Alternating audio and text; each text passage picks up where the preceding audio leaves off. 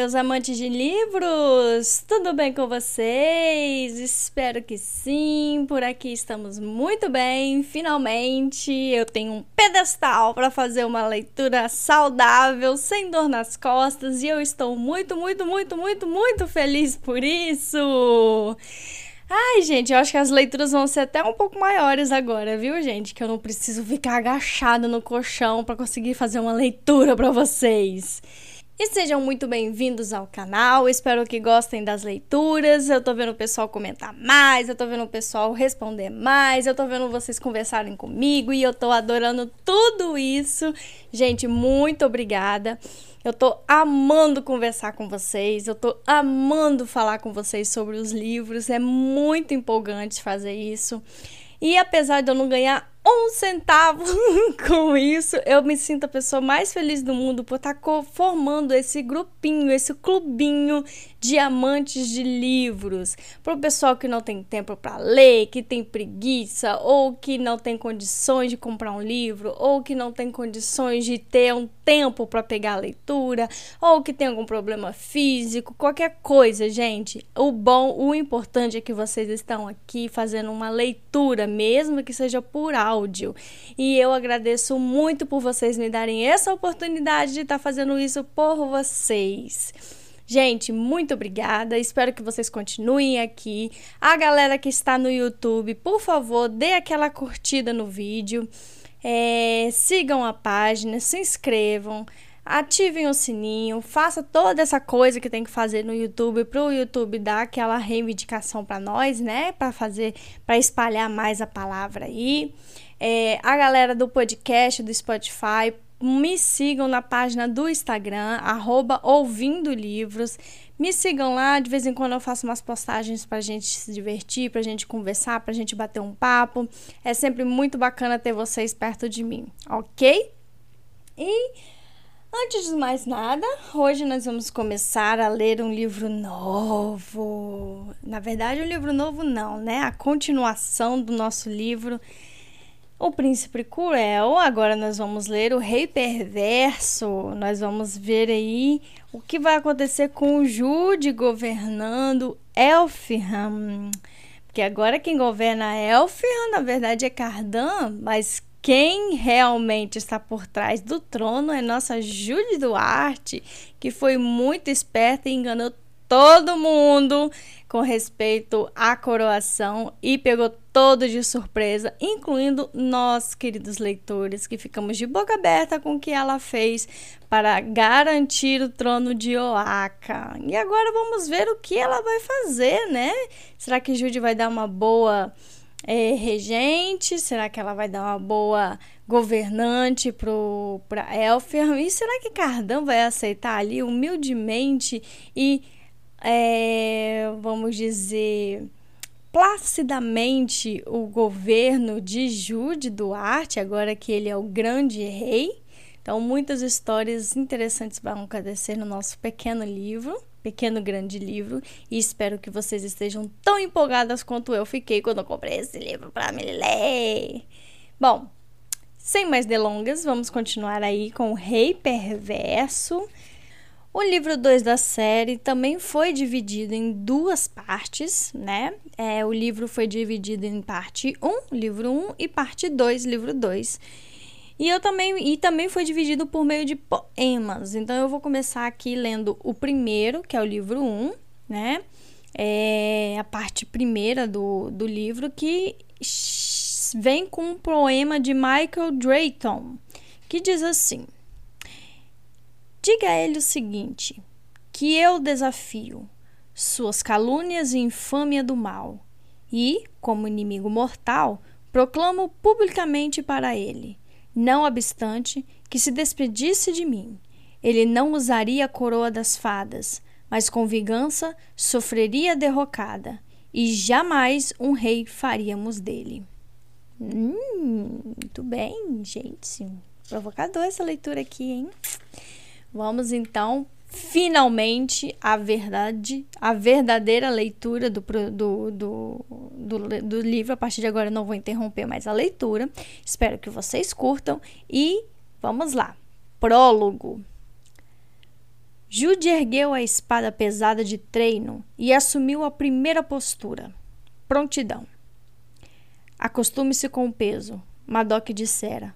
Você precisa ser forte o suficiente para golpear e golpear e golpear de novo sem se cansar. A primeira lição é ficar forte. Vai doer, mas a dor fortalece. Ela firmou os pés na grama. O vento agitou seu cabelo quando Jude mudou de uma postura para outra. Um, a espada à frente, inclinada para o lado, protegendo o corpo. 2. O pomadão, como se a lâmina fosse um chifre saindo de sua cabeça. 3. Para baixo, até o quadril, em um movimento aparentemente casual na frente do corpo. E 4. Para cima de novo, até o ombro. Cada posição podia com facilidade virar golpe ou defesa. Lutar era como xadrez, era prever o movimento do oponente e agir antes de ser atingido mas era xadrez jogando com o corpo todo. Xadrez que a deixava machucada e cansada e frustrada com o mundo e consigo mesma. Ou talvez fosse mais como andar de bicicleta. Quando estava aprendendo, ainda no mundo real, Jude caíra várias vezes. Os joelhos ficavam tão ralados que sua mãe achava que virariam cicatrizes. Mas Jude tirou as rodinhas ela mesma e desdenhou de pedalar com cuidado na calçada, como Tarem fazia. Jude queria pedalar rápido na rua, como Vivi, e, se ficasse com pedrinhas na pele por causa disso, bom, ela teria que deixar o pai tirar tudo com uma pinça à noite. Às vezes, Jude desejava a bicicleta, mas não havia uma bicicleta no reino das fadas. Em vez disso, ela tinha sapos gigantes, pôneis magros e esverdeados, e cavalos de olhos arregalados, finos como sombras. E tinha armas. E o assassino de seu pai, agora seu padrasto. O general do grande rei Madoc, que queria lhe ensinar a cavalgar rápido demais e a lutar até a morte. Por mais força que Jude usasse para atacá-lo, ele sorria. Ele gostava da raiva dela fogo, dizia. Ela também gostava quando sentia raiva. A raiva era melhor do que medo, melhor do que lembrar que não passava de uma mortal entre monstros. Ninguém mais lhe oferecia a opção de rodinhas de bicicleta. Do outro lado do campo, Madoc guiava Tarim por uma série de posturas.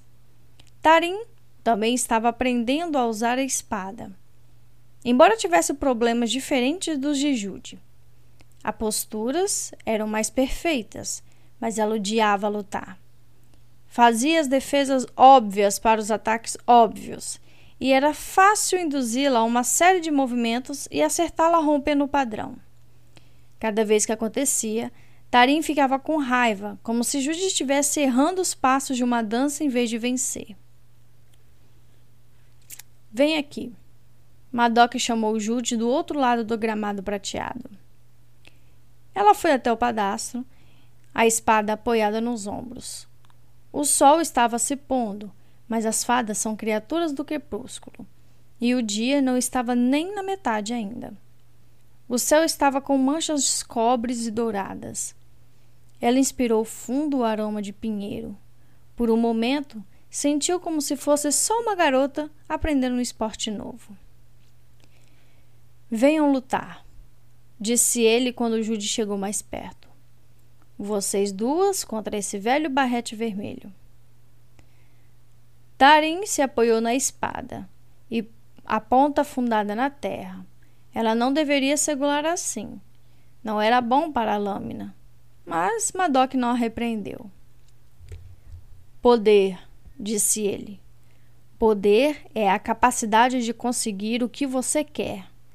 Poder é a capacidade de ser quem toma as decisões. E como conseguimos poder? Jude parou ao lado da irmã gêmea. Era óbvio que Madoc esperava uma resposta, mas também era óbvio que esperava a resposta errada. Aprendendo a lutar? Respondeu ela. Só que apenas para dizer alguma coisa. Quando Madoc riu, Jude viu as pontas dos caninos inferiores dele, mais longos do que o resto dos dentes. Ele desgrenhou o cabelo dela e ela sentiu as unhas afiadas que mais pareciam garras no couro cabeludo, leves e ponto de não a machucar, mas um lembrete do que ele ainda era podia capaz de fazer. Nós conseguimos poder tomando. Ele apontou na direção de uma colina baixa com uma árvore frondosa crescendo. Vamos transformar a próxima lição em um jogo. Aquela colina é minha. Vão lá e tomem ela de mim. Tarim foi andando com obediência na direção da coluna. Jude ao lado. Madoc as acompanhou, o sorriso mostrando todos os dentes. E agora? perguntou Tarim sem nenhuma empolgação específica. Madoc olhou ao longe, como se estivesse contemplando descartando várias regras. Agora protejam a colina contra um ataque. Espera o quê? perguntou Jude. Um ataque? Seu? Isso é um jogo de estratégia ou uma prática de luta? Perguntou Tarim franzindo a testa. Madoc botou um dedo embaixo do queixo dela e ergueu sua cabeça até ela estar olhando em seus olhos dourados de gato. O que é uma luta se não um jogo de estratégia jogando em alta velocidade? Perguntou ele com grande seriedade. Converse com a sua irmã. Quando o sol chegar ao tronco daquela árvore, virei recuperar minha colina. Se vocês me derrubarem uma vez, vencem. Ele seguiu em direção a um grupo de árvores um pouco distante. Tarim se sentou na grama. Hum, não quero fazer isso, disse ela. É só um jogo. Lembrou Jude com nervosismo. Tarinha olhou demoradamente. O olhar que trocavam quando uma das duas tentava fingir que as coisas iam bem. Tudo bem. O que você acha que a gente deve fazer? Jude olhou para os galhos da árvore. E se uma de nós jogasse pedra enquanto a outra luta? Tá bem, disse Tarim se levantando e começando a recolher pedras nas dobras da saia. Você não acha que ele vai ficar com raiva? Não, né? Jude balançou a cabeça, mas entendeu a pergunta de Tarim. E se ele as matasse sem querer? Você tem que escolher suas batalhas, dizia a mãe, sempre para o seu pai. Era uma daquelas frases estranhas que os adultos esperavam que ela entendesse, apesar de não fazer sentido algum. Tipo, é melhor um pássaro na mão do que dois voando? Ou toda moeda tem dois lados? Ou a totalmente misteriosa, olhar não tira pedaço. Agora, parada em uma colina com uma espada de verdade na mão, ela entendia bem melhor. Tá bom, assume a posição, disse Jude. E Tarim não perdeu tempo para subir na árvore. Jude verificou a posição do sol, imaginando que tipo de truque Madoc poderia usar. Quanto mais ele esperava, mais escuro ficava. E embora o general conseguisse enxergar no breu, Jude e Tarim não conseguiam. Só que, no final, ele não usou truque nenhum. Saiu da floresta na direção delas, o Ivano como se estivesse liderando um exército de cem. Os joelhos de Jude ficaram bambos de pavor.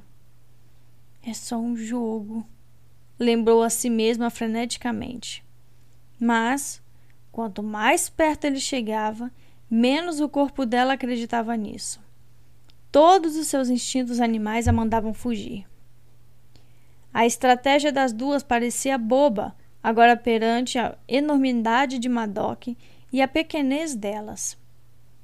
Perante seu medo, Ela pensou na mãe sangrando no chão, relembrou o cheiro das entranhas que saíam de seu corpo. A lembrança parecia um trovão em sua cabeça. Ela ia morrer. Corra! Seu corpo todo pedia. Corra! Não. Sua mãe tinha corrido. Jude firmou os pés. Obrigou-se a assumir a primeira postura. Apesar de as pernas estarem bambas, Madoc estava em vantagem ao subir aquela colina porque tinha um impulso ao seu lado. As pedras caindo nele, jogada por Tarim, nem sequer afetaram o ritmo da corrida. Jude pulou fora do caminho do padrasto, sem nem se dar ao trabalho de tentar bloquear o primeiro golpe, botando a árvore entre os dois. Ela desviou do segundo e do terceiro. Quando ele deu o quarto, ela foi derrubada na grama. Ela fechou os olhos contra o golpe fatal. Você pode pegar uma coisa que não tem ninguém olhando, mas defendê-la, mesmo com toda a vantagem do seu lado, não é uma tarefa fácil, disse Madoc com uma risada. Ela olhou para ele e o viu oferecendo a mão. O poder é bem mais fácil de adquirir do que de manter. Ela foi tomada de alívio. Era só um jogo, afinal. Só mais uma lição. Isso não foi justo, reclamou Tarim. Jude não disse nada. Nada era justo no reino das fadas. Já tinha aprendido a não nutrir esperanças. Madoc a puxou para que ficasse de pé e passou o braço pesado pelos ombros da garota. Puxou-a junto com sua irmã gêmea para um abraço.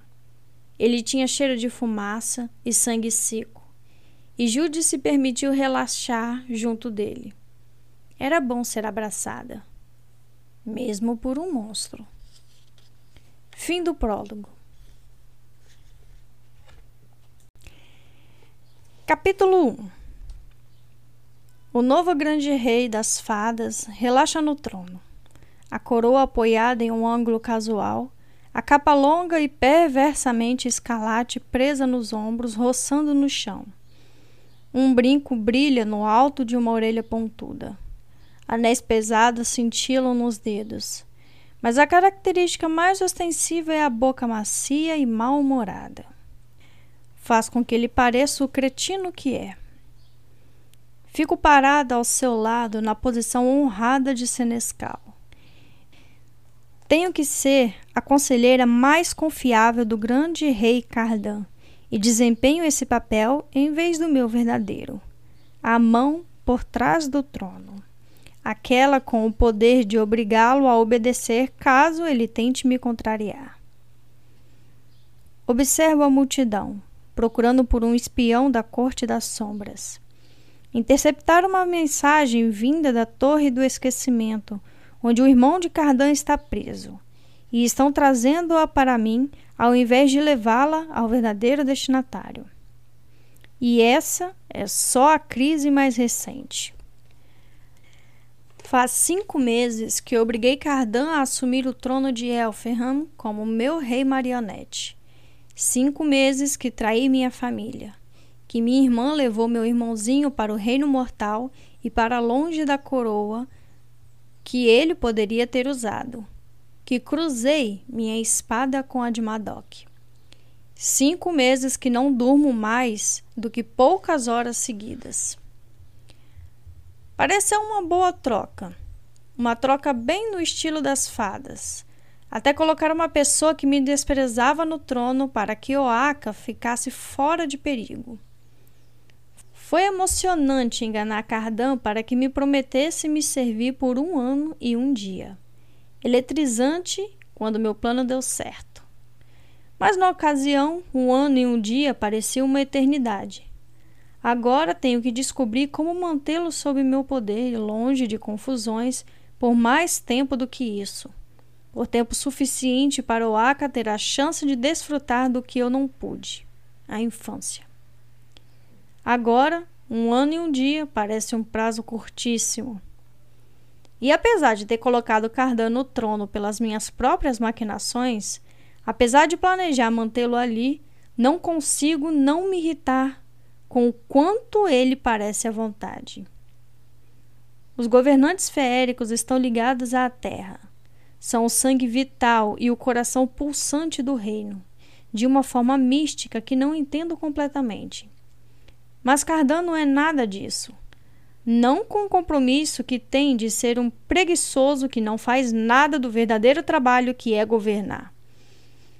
As obrigações dele parecem se resumir em permitir que suas mãos cobertas de anéis sejam beijadas e aceitar as lisonjas dos feéricos. Tenho certeza de que ele gosta dessa parte. Os beijos, as referências e as bajulações. Ele gosta do vinho, Vive pedindo que seu cálice incrustado de pedra seja enchido com uma bebida verde clara. Só o cheiro já faz minha cabeça girar. Por um momento de calmaria, ele me olha e ergue uma sobrancelha preta. Se divertindo? Não tanto quanto você, né? Respondo. Por mais que Cardan me detestasse quando estávamos na escola, Aquilo era uma vela fraca em comparação à chama ardente que é o ódio dele agora. Sua boca se curva num sorriso. Os olhos brilham com a intenção maligna.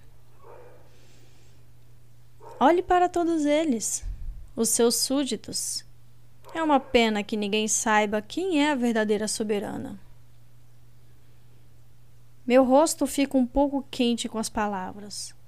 O dom de Cardano é pegar um elogio e transformar em um insulto, uma cutucada que dói mais pela tentação de ser interpretada literalmente. Passei tantas festas evitando ser notada. Agora todo mundo me vê. Banhada com a luz das velas, com um dos três gibões pretos quase idênticos que uso todas as noites. Cair da noite, minha espada, presa ao meu quadril. Os féricos giram nas danças e tocam música, tomam um vinho dourado e compõem suas charadas e maldições enquanto os observo da plataforma real. Eles são lindos e terríveis e podem desprezar minha mortalidade, podem debochar dela, mas eu estou aqui em cima e eles não. Claro que talvez isso não seja tão diferente de me esconder. Talvez seja só me esconder aos olhos vistos mas não posso negar que o poder que tenho me sobe a cabeça. Me dá uma onda de prazer sempre que penso nele. Só queria que Cardan não conseguisse perceber. Se procurar com atenção, consigo encontrar minha irmã gêmea, Tarim, dançando com Loki, seu noivo. Loki, que já achei que podia me amar. Loki, que já achei que eu amava. Mas é de Tarim de quem sinto saudades. Em noites como a de hoje, me imagino pulando da plataforma e indo até ela para tentar explicar minhas escolhas. O casamento dela será em três semanas e nós ainda não nos falamos. Fico dizendo para mim mesma que preciso que Tarim me procure primeiro. Ela me fez de boba com Loki Ainda me sinto idiota quando olho para eles. Se ela não quer pedir desculpas, devia pelo menos fingir que não há motivos para pedir desculpas. Eu talvez até aceitasse isso, mas não serei eu quem vai procurar Tarim, quem vai implorar. Meus olhos a seguem enquanto ela dança. Não me dou ao trabalho de procurar Madoc. O amor dele é parte do preço que paguei por essa posição. Um férico baixo e enrugado, com cabelos prateados, como uma nuvem e um casaco escarlate, se ajoelha na frente da plataforma, querendo ser reconhecido. Os punhos têm pedras preciosas e o alfinete de mariposa que prende sua capa tem asas que se movem sozinhas. Apesar da postura de sobrevivência, seu olhar é ávido. Ao seu lado, estão dois féricos pálidos da colina com o membro comprido e cabelos voando atrás do corpo, apesar de não haver brisa alguma. Bêbado ou sóbrio, Agora que Cardan é o grande rei, ele tem que ouvir os súditos que desejam que ele resolva um problema, por menor que seja, ou considere uma dádiva. Não consigo imaginar por que alguém colocaria o próprio destino na mão dele. Mas os feéricos são cheios de excentricidade. Por sorte, estou lá para sussurrar meus conselhos no ouvido de Cardan, como qualquer senescal faria. A diferença é que ele tem que me ouvir. E se ele sussurrar para mim alguns insultos horríveis, bem, pelo menos ele é obrigado a sussurrar. Claro que a pergunta passa a ser se eu mereço ter tanto poder. Não vou ser horrível só para me divertir, digo a mim mesma. Isso deve valer alguma coisa. Ah, suspira Cardan, se inclinando para a frente no trono, fazendo a coroa cair na testa. Ele toma um grande gole de vinho e sorri para o trio. Deve ser uma questão séria para ser trazida ao grande rei. Você talvez já tenha ouvido histórias sobre mim, diz o férico pequeno. Eu fiz a coroa que está na sua cabeça. Meu nome é Grinsen, o ferreiro. Há muito em exílio com Alder King. Os ossos dele agora descansam. Há um novo Alder King em Firefold, assim como há um novo grande rei aqui. Severin, digo. O ferreiro olha para mim com surpresa óbvia por eu ter falado, mas seu olhar volta para o grande rei. Imploro que você me permita voltar para a alta corte. Cardan pisca algumas vezes, como se tentando focar o olhar no suplicante à frente dele. Então você também foi exilado ou decidiu ir embora? Eu me lembro de Cardan ter me contado um pouco sobre Severin, mas ele não tinha mencionado Grimsen. Já ouvi falar dele, claro. Ele é o ferreiro que fez a coroa de sangue para Mabe e a entremeou com encantamentos. Dizem que é capaz de fazer qualquer coisa a partir de metal, até coisas vivas, como pássaros de metal que voam, cobras de metal que deslizam e atacam. Ele fez as espadas gêmeas Caçadora de Coração e Coração Jurado, uma que nunca erra e uma capaz de cortar qualquer coisa. Infelizmente, ele as fez para Alder King. Eu fui jurado a ele como servo, explica Grimsen.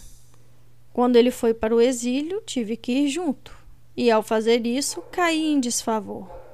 Apesar de só ter feito bugigangas para Alder King e Fireford, eu ainda era considerado pelo seu pai como criatura dele. Agora, com os dois mortos, suplico por permissão para abrir um espaço para mim em sua corte. Não me puna mais e mais lealdade a você será tão grande quanto sua sabedoria. Olho para o pequeno ferreiro com mais atenção, com a certeza repentina de que ele está jogando com as palavras. Mas com que objetivo? O pedido parece genuíno, e se a humildade de Grimsen não é, bom, sua fama faz com que isso não seja surpresa. Muito bem, diz Cardan, parecendo satisfeito de lhe pedirem algo fácil de conceder. Seu exílio acabou. Faça seu juramento a mim e a alta corte vai recebê-lo de braços abertos. Grimson faz uma reverência exagerada, a expressão teatralmente perturbada. Nobre rei, seu pedido é o menor e mais razoável para seu servo. Mas eu, que já sofri por juramentos assim, não gostaria de fazê-los novamente. Permita-me isso. Me conceda a possibilidade de demonstrar minha lealdade através de meus atos, em vez de me atar com palavras. Coloco a mão no braço de Cardan, mas ele ignora meu aperto de alerta. Eu poderia dizer alguma coisa e ele seria obrigado, por força maior, a pelo menos não me contradizer, mas não sei o que falar. Ter o ferreiro aqui, forjando para Elfham, não é pouca coisa. Talvez valha a falta de um juramento. Ainda assim, tem algo no olhar de Grimson que parece um pouco arrogante, um pouco seguro demais.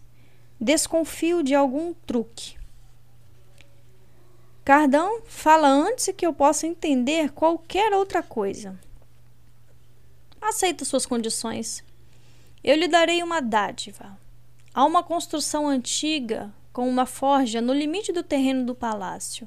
Você a terá para si, além do tanto de metal que requerer. Estou ansioso para ver o que fará para nós. Grimson fez outra reverência exagerada. Sua gentileza não será esquecida. Não gosto disso. Mas talvez eu esteja sendo cautelosa demais. Talvez seja só por eu não gostar do ferreiro. Há pouco tempo para refletir antes que outro suplicante se aproxime. Uma bruxa velha e poderosa o suficiente para o ar ao redor parecer estalar com a força de sua magia. Seus dedos são retorcidos, o cabelo tem cor de fumaça e o nariz parece lâmina de uma foice. Em volta do pescoço, ela usa um colar de pedras, cada uma entalhada com espirais que parecem captar e intrigar o olho. Quando ela se move, a veste pesada ao seu redor ondula, e vejo pés em forma de garras, como as de aves de uma rapina. Reizinho, diz a bruxa, mãe Meryl traz presentes. Sua lealdade é tudo que peço. A voz de Cardan soa leve. Por enquanto. Ah, eu sou jurada à coroa, com certeza. Responde ela, enfiando a mão em um bolso e tirando um pano que parece mais preto do que o céu da noite.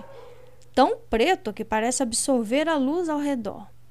O tecido desliza sobre sua mão mas vim até aqui para entregar-lhe um prêmio raro. Os féricos não gostam de dívidas, e é por isso que eles não pagam um favor com um mero agradecimento. Se você der um bolo de aveia para eles, eles encherão dos aposentos de sua casa com grãos, pagando em exagero para jogar a dívida de volta para você. Mas tributos são dados aos grandes reis o tempo todo ouro, serviços, espadas com nomes. Só que não costumamos chamar essas coisas de presentes, nem de prêmios. Não sei como interpretar o discursinho dela. A voz da bruxa é como ronronar. Minha filha e eu tecemos isto da seda de aranha e pesadelos. Um traje feito deste material poderia bloquear uma lâmina afiada, mas também ser suave como uma sombra sobre a pele. Cardan franze a testa, mas seu olhar é atraído repetidamente para o tecido maravilhoso. Admito que nunca vi nada igual. Então você aceita o que lhe concedo? Pergunta a bruxa com um brilho malicioso nos olhos. Sou mais velha do que seu pai e sua mãe, mais velha do que as pedras desse palácio, tão velha quanto os ossos da terra. Mas como você é o grande rei, a mãe Meryl aceita sua palavra. Cardan aperta os olhos. Ela o irritou. Vejo bem isso. Tem um truque aqui, e dessa vez eu sei o que é. Antes que ele possa começar, quem fala sou eu. Você disse presentes, mas só nos mostrou este maravilhoso tecido. Sei que a coroa ficaria satisfeita de tê-lo se fosse dado livremente. O olhar dela repousa em mim, os olhos duros e frios como a própria noite. E quem é você para falar pelo grande rei? Sou a senescal dele, mãe Meryl. E você deixa que essa garota mortal responda por você? Pergunta ela a Cardan. Ele me olha com tanta condescendência que minhas bochechas ficam quentes. O olhar perdura, sua boca se retorce e se curva. Acho que sim, diz enfim. Ela se diverte me mantendo longe de problemas. Eu mordo a língua quando ele vira uma expressão plácida para a mãe Meryl. Ela é bem inteligente, diz a bruxa, cuspindo as palavras como se fosse uma maldição. Muito bem, o tecido é seu, Vossa Majestade. Dou-lhe livremente. Dou-lhe apenas isso e mais nada. Cardan se inclina para a frente como se eles estivessem participando de uma brincadeira. Ah, me conte o resto. Gosto de truques e armadilhas, até mesmo os que quase me pegam. Mãe Meryl movimenta os pés de forma de garra, o primeiro sinal de nervosismo que exibe. Até para uma bruxa com ossos tão velhos quanto ela alega, a fúria de um grande rei é perigosa. Muito bem. Se você tivesse aceitado tudo que eu pretendia lhe dar, teria caído em um guess que permitiria que você só se casasse com uma das tecelãs do tecido nas minhas mãos. Eu ou minha filha. Um tremor frio me percorre com o pensamento do que poderia ter acontecido. O grande rei poderia ser obrigado a cumprir um casamento desses? Deve haver algum jeito de contornar. Veja o último grande rei que nunca se casou. O casamento é incomum entre os governantes do Reino das Fadas, porque quem é governante continua sendo até a morte ou a abdicação. Dentre plebeus e nobres, casamentos féricos são elaborados para que se saia deles. Diferente do mortal, até que a morte nos separe, eles contêm condições como até que ambos renunciem um ao outro, ou a não ser que um mate o outro por raiva, ou a inteligente elaborada pela duração de uma vida, sem especificar a de quem. Mas uma união de reis e ou rainhas nunca pode ser desfeita. Se Cardan se casasse, eu não teria que tirar apenas ele do trono para botar a Waka no lugar. Teria que remover a esposa também. Cardan ergue as sobrancelhas, mas sua aparência é de despreocupação alegre. Minha senhora, você me lisonjeia. Eu não tinha ideia de que estava interessada. O olhar dela não hesita quando entrega o presente para um dos guardas pessoais do grande rei. Que você cresça na sabedoria de seus conselheiros. A oração ardorosa de muitos, reconhece ele. Me diga uma coisa: sua filha fez a viagem com você? Ela está aqui, diz a bruxa. Uma garota sai do meio da multidão para se curvar na frente de Cardan. Ela é jovem, com uma cabeleira selvagem.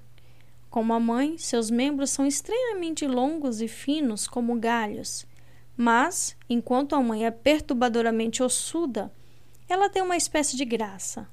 Talvez ajude o fato de que seus pés pareçam humanos se bem que, na verdade, eles são virados para trás.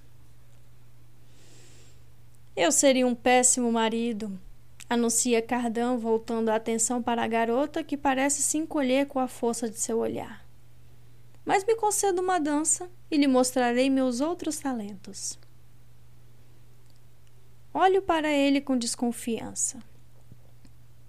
Venha. Mãe Mary chama a garota e a segura com não muita gentileza pelo braço e a arrasta pela multidão. E ela olha de novo para Cardan. Nós três vamos nos encontrar de novo, diz e vai embora. Elas todas vão querer se casar com você, sabe? Diz Loki em um tom arrastado. Eu reconheço a voz antes de olhar e ver que ele ocupou o lugar que mãe Meryl acabou de vagar. Ele sorri para Cardan, parecendo feliz da vida com ele mesmo e com o mundo. É melhor ter consortes, aconselha Loki. muitas e muitas consortes. Palavras de um homem prestes a contrair os laços do matrimônio, lembra Cardan. Ah, deixe isso para lá. Assim como a mãe Mel, eu trouxe um presente. Locke dá um passo na direção da plataforma. Um presente com menos consequências. Ele não olha na minha direção. É como se eu não o visse ou me achasse uma peça nada interessante da mobília. Eu queria que não me incomodasse. Queria não me lembrar de ter ficado parada no alto da torre mais alta da propriedade dele, seu corpo quente encostado no meu. Queria que ele não tivesse me usado para testar o amor de minha irmã. Queria que ela não tivesse permitido isso. Quem vê cara não vê coração, meu pai mortal dizia. Mais uma das frases que não faz sentido até fazer. Como? Cardão parece mais confuso do que intrigado. Eu queria me dar para você, como seu mestre da esbórnia, anuncia Loki. Me conceda essa posição e vai ser meu dever e meu prazer impedir que o grande rei de Elfinham passe tédio. Há tantos trabalhos no palácio, servos e ministros, embaixadores e generais, conselheiros e alfaiates, bobos e fazedores de charadas, cavalariços e cuidadores de aranhas e uma dezena de outras posições que esqueci. Eu nem sabia que havia um mestre da esbórnia. Talvez não houvesse até agora. Vou preparar prazeres que você nunca imaginou. O sorriso de Loki é contagioso. Ele vai preparar problemas, isso é certo. Problemas para os quais não tenho tempo. Tenha cuidado. Alerto, chamando a atenção de Loki para mim pela primeira vez. Sei que você não gostaria de insultar a imaginação do grande rei. De fato, não gostaria. Diz Cardan de uma forma que é difícil interpretar. O sorriso de Loki nem vacila. Ele pula na plataforma e faz os cavaleiros dos dois lados se moverem para impedi-lo. Cardan sinaliza para que se afastem. Se você o tornar mestre da esbórnia, começo a falar rápida e desesperadamente. Você está me dando uma ordem? Interrompe Cardan, a sobrancelha arqueada. Ele sabe que não posso dizer sim, não com a possibilidade de Loki ouvir. Claro que não, respondo. Que bom, diz Cardan, afastando o olhar de mim. Estou pensando em conceder seu desejo, Loki. As coisas andam tão chatas ultimamente. Vejo o sorrisinho de Loki e mordo o interior da bochecha para segurar as palavras de ordem. Teria sido tão satisfatório ver a expressão dele ao exibir meu poder na sua frente. Satisfatório, mas burrice. Antes, Quíscalos e cotovias e falcões almejavam o coração da corte. Começa Locke referindo-se às facções que preferiam festas, arte ou guerras. Facções que ganhavam ou perdiam os favores de Eldred. Mas agora o coração da corte é só seu. Vamos quebrá-lo. Cardan olha para Locke de um jeito estranho, como se considerando, aparentemente pela primeira vez, que ser grande rei pudesse ser divertido. Como se estivesse imaginando como seria governar sem lutar contra minha coleira. Do outro lado da plataforma, finalmente vejo Bomba, uma espiã da corte das sombras, o cabelo branco formando uma auréola em volta do rosto marrom. Ela faz um sinal para mim. Não gosto de Loki e Cardan juntos. Não gosto da ideia que eles têm de diversão. Mas tento deixar isso de lado quando desço da plataforma e sigo até ela. Afinal, não dá para tramar contra Loki, com ele atraído pelo que mais o diverte no momento. Na metade do caminho, até onde Bomba está, ouço a voz de Loki acima da multidão. Vamos comemorar a lua do caçador no bosque leitoso. E lá, o grande rei vai oferecer uma festança sobre qual os bardos cantarão. Isso eu prometo. O medo cresce nas minhas entranhas. Loki está puxando alguns pixies da multidão para a plataforma, as asas iridescentes brilhando à luz das velas. Uma garota ri alto pega o cálice de cardan e toma até acabar a bebida.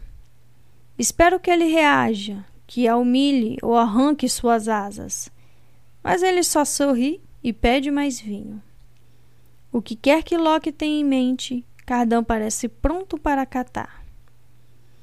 Todas as coroações no reino das fadas são seguidas de um mês de festejo. Bailes, bebedeiras, charadas, duelos e mais.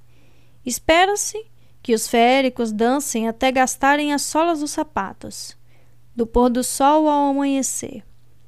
Mas, cinco meses depois de Cardan se tornar grande rei, o grande salão continua sempre cheio, os cálices transbordando hidromel e vinho de trevo.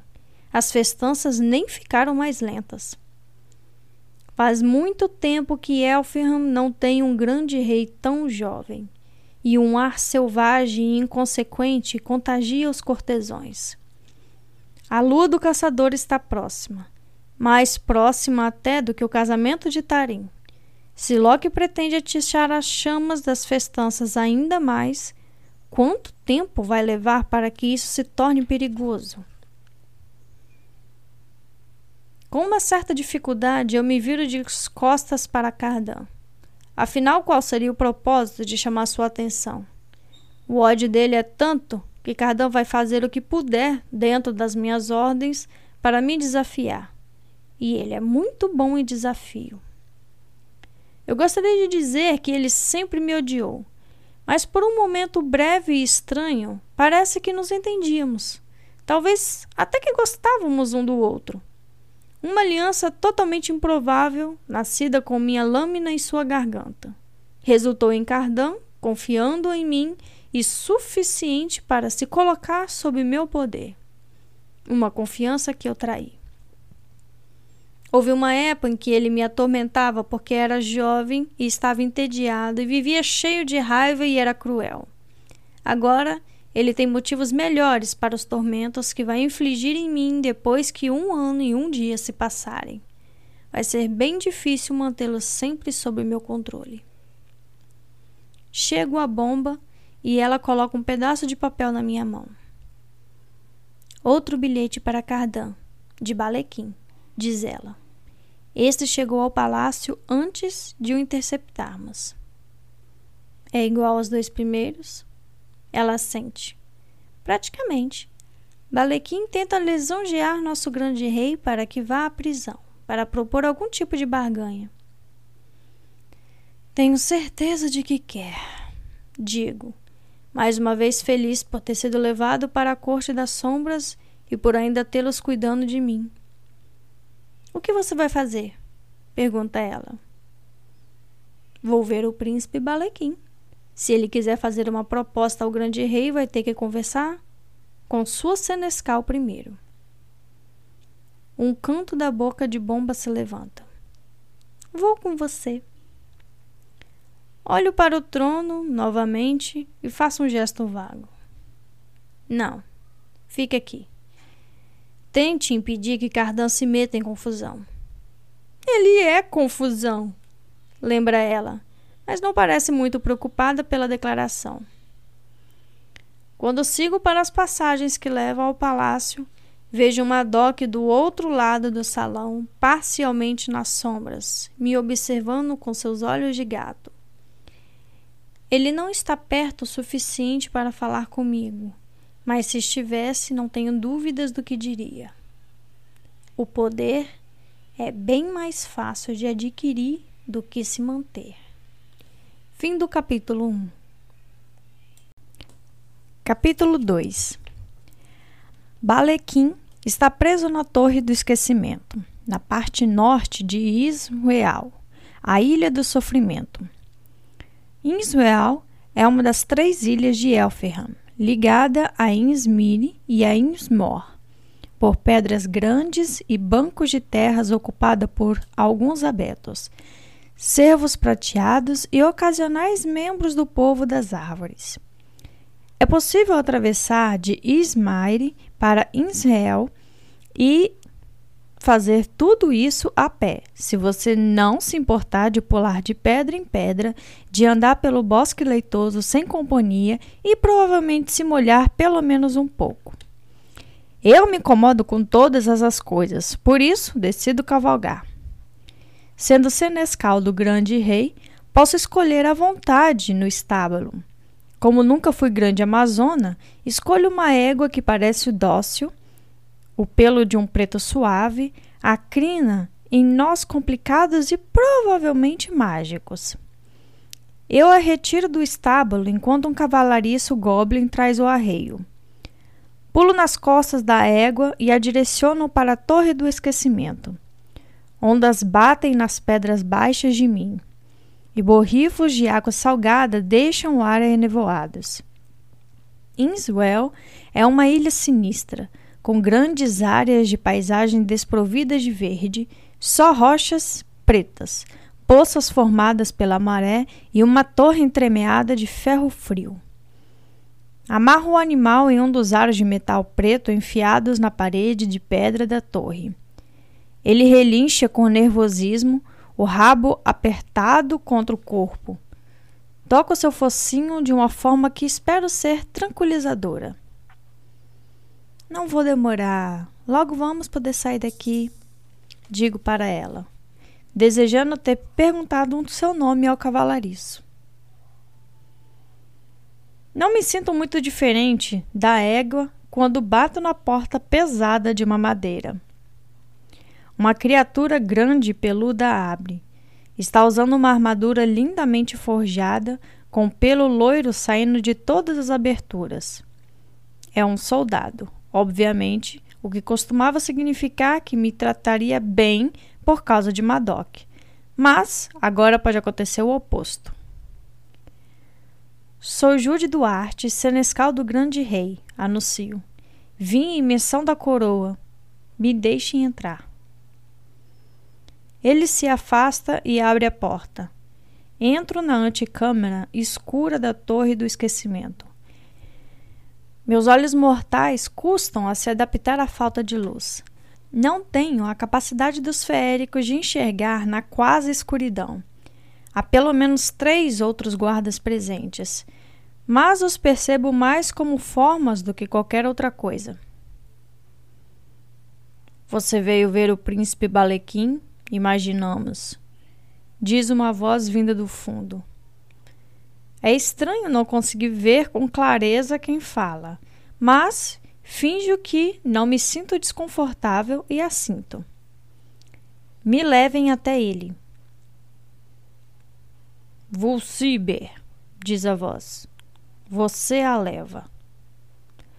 A Torre do Esquecimento tem esse nome porque existe como um lugar para colocar feéricos quando o monarca os quer apagados da memória da corte. A maioria dos criminosos é punida com maldições mais inteligentes, missões ou alguma outra forma de julgamento feérico excêntrico. Para ir parar ali, é preciso ter irritado de verdade uma pessoa importante. Os guardas são soldados cujo temperamento se adequa ao local ermo e solitário ou aqueles cujos comandantes querem que aprendam a ter humildade com a posição. Quando olho para as figuras escuras, tenho dificuldade de adivinhar de que tipo são. Volsiber se aproxima de mim e reconheço o soldado peludo que abriu a porta. Ele parece ser ao menos uma parte troll, com sobrancelhas grossas e membros compridos. Vá na frente, ordeno. Ele me olha com expressão dura. Não sei bem do que exatamente ele não gosta em mim. Minha mortalidade, minha posição, minha invasão na noite dele. mas também não pergunto. Só sigo pela escada de pedra para uma escuridão úmida com odor mineral. O cheiro da terra pesa no ar e tem um odor podre de fungo que não consigo identificar. Paro quando fica tão escuro que tenho medo de tropeçar. Acendo as lamparinas, peço. Volcibe se aproxima, o bafo na minha cara, carregando junto o aroma de folhas molhadas. E se eu não acender? Uma faca fina surge com facilidade na minha mão, tirada de uma bainha na manga. Aperto a ponta na lateral do seu corpo, embaixo das costelas. É melhor você não descobrir. Mas você não enxerga, insiste ele, como se eu tivesse pregado uma peça desonesta por não ficar tão intimidada quando ele esperava. Talvez eu só prefira um pouco mais de luz. Retruco, tentando manter a voz regular. Embora meu coração esteja batendo como louco e a palma das mãos tenha começado a suar. Se tivermos que brigar na escada, é melhor que eu dê um ataque rápido e certeiro, porque é provável que eu só tenha uma chance. Vulciber se afasta de mim e da minha faca. Ouço os passos pesados na escada e começo a contar, para o caso de ter que ir atrás sem enxergar. Mas uma tocha ganha vida emitindo fogo verde. E então? pergunta ele. Você vem? A escada passa por várias celas, algumas vazias e algumas com ocupantes sentados tão longe das grades que a luz da tocha não os ilumina. Não reconheço nenhum, até o último. O cabelo preto do príncipe Balequim está preso por um aro, um lembrete de sua realeza. Apesar de estar confinado, ele nem parece incomodado. Tem três tapetes cobrindo o piso úmido de pedra. Ele está sentado em uma poltrona entalhada, me observando com olhos de pálpebras pesadas, alertas como de uma coruja. Tem um bule dourado e uma mesinha elegante. Balequim vira o bule e um chá fumegante e cheiroso cai na porcelana frágil. O aroma me faz pensar em alga. Mas, por mais elegante que esteja, ele continua na torre do esquecimento, com algumas mariposas avermelhadas pousadas na parede acima dele. Quando derramou o sangue do velho rei, as gotas viraram mariposas que bateram as asas pelo ar por alguns momentos impressionantes antes de darem a impressão de estarem mortas. Achei que todas tinham desaparecido, mas parece que algumas foram atrás de Balequim, um lembrete dos pecados cometidos. Nossa Dama ajude da Corte das Sombras, diz ele como se acreditasse poder me encantar. Posso oferecer uma xícara? Algo se movimenta em uma das outras celas. Penso em como são os chás quando não estou por perto. Não estou feliz de Balequim estar ciente da corte das sombras nem da minha associação com ela. Mas também não posso ficar totalmente surpresa. O príncipe Daim, nosso mestre espião e empregador, era irmão de Balequim. E se Balequim sabia da corte das sombras, Deve ter reconhecido quando um de seus membros roubou a coroa de sangue e botou nas mãos de meu irmão, para que ele pudesse colocá-la na cabeça de Cardan. Balequi tem um bom motivo para não estar totalmente satisfeito de me ver. Lamento, mas preciso recusar o chá. Não vou demorar. Você enviou uma correspondência para o grande rei. Falava de um acordo? Barganha? Estou aqui em nome dele para ouvir o que você deseja dizer. O sorriso dele parece se retorcer. Fica feio. Você me acha menor? diz Balequim. Mas ainda sou um príncipe, mesmo aqui. Volciber, você não pode dar um tapa na carinha bonita da senescal do meu irmão? O tapa vem com a mão aberta, mais rápido do que eu poderia adivinhar, e o som é impressionantemente alto quando a palma atinge minha bochecha. Deixa minha pele ardendo e eu fico furiosa. Minha faca aparece na minha mão direita, com a gêmea na esquerda. Volciber está com a expressão ansiosa. Meu orgulho me manda lutar, mas o guarda é maior do que eu e o espaço é familiar para ele. Não seria uma simples competição de luta. Ainda assim, a vontade de superá-lo, a vontade de apagar a expressão do seu rosto arrogante é insuportável quase insuportável. Orgulho é para cavaleiros, digo para mim mesma, não para espiões.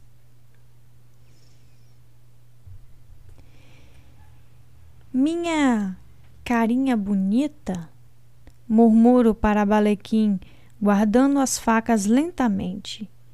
Estico os dedos para tocar minha bochecha. Vulciber me bateu com tanta força que meus dentes cortaram o interior da minha boca. Cuspo sangue no piso de pedra. Que elogio!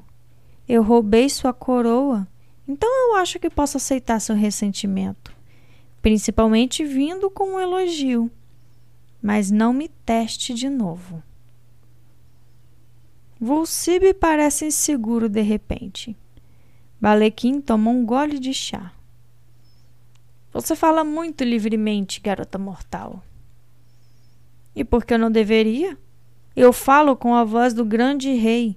Você acha que ele está interessado em vir até aqui, longe do palácio e dos prazeres de lá, para lidar com o irmão mais velho, nas mãos de quem sofreu? O príncipe Balequim se inclina para a frente na cadeira. Gostaria de saber o que você acha que quer dizer. E eu desejaria saber que mensagem você gostaria que eu levasse para o grande rei. Balequim me olha, sem dúvida, uma das minhas bochechas deve estar vermelha. Ele toma outro gole de chá. Ouvi que, para os mortais, a sensação de se apaixonar é bem parecida com a de medo. Seu coração bate mais rápido, seus sentidos ficam apurados, você fica desnorteada, talvez até tonta. Ele me olha. É assim mesmo?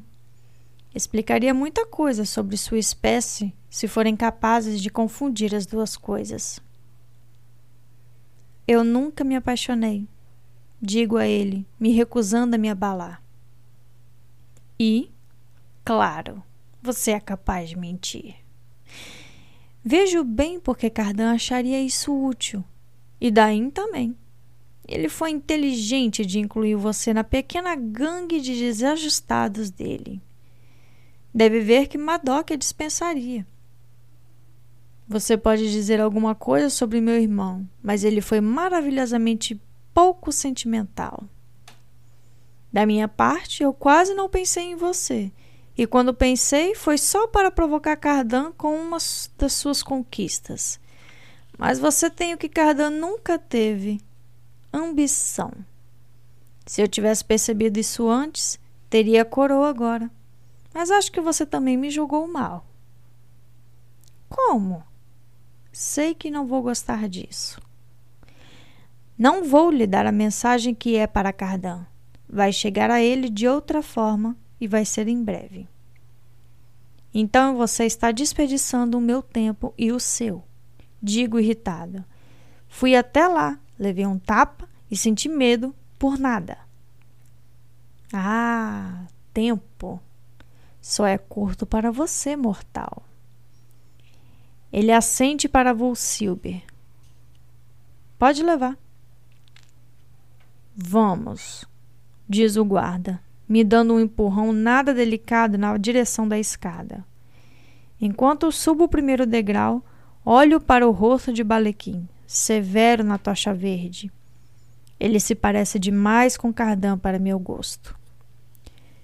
Estou na metade do caminho quando a mão de alguém, dedos longos, surge entre as grades e segura meu tornozelo. Levo um susto escorrego, arranho a palma das mãos e bato os joelhos quando caio na escada. O velho ferimento da faca no meio da minha mão esquerda lateja de repente. Mal consigo me equilibrar para não escorregar até o pé da escada. Ao meu lado, o rosto magro de uma férica. Sua cauda envolve uma das hastes da grade. Chifres curtos se projetam para trás acima da testa. Eu conheci sua Eva, diz ela, os olhos cintilando na penumbra. Conheci sua mãe. Conheci muito dos seus segredinhos.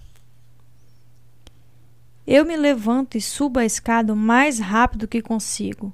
Meu coração mais disparado do que quando achei que fosse ter que lutar contra Vulsilbe na escuridão. Minha respiração está curta, ofegos rápidos que fazem doer meus pulmões. No alto da escada, paro para secar no gibão as palmas que ardem e para tentar me controlar. Ah! Digo para Vulsilbe quando minha respiração está um pouco mais calma. Eu quase esqueci. O grande rei me deu um pergaminho de ordens. Há algumas mudanças em como ele deseja que o irmão seja tratado. Está lá fora nos meus alforjes. Se você puder me seguir.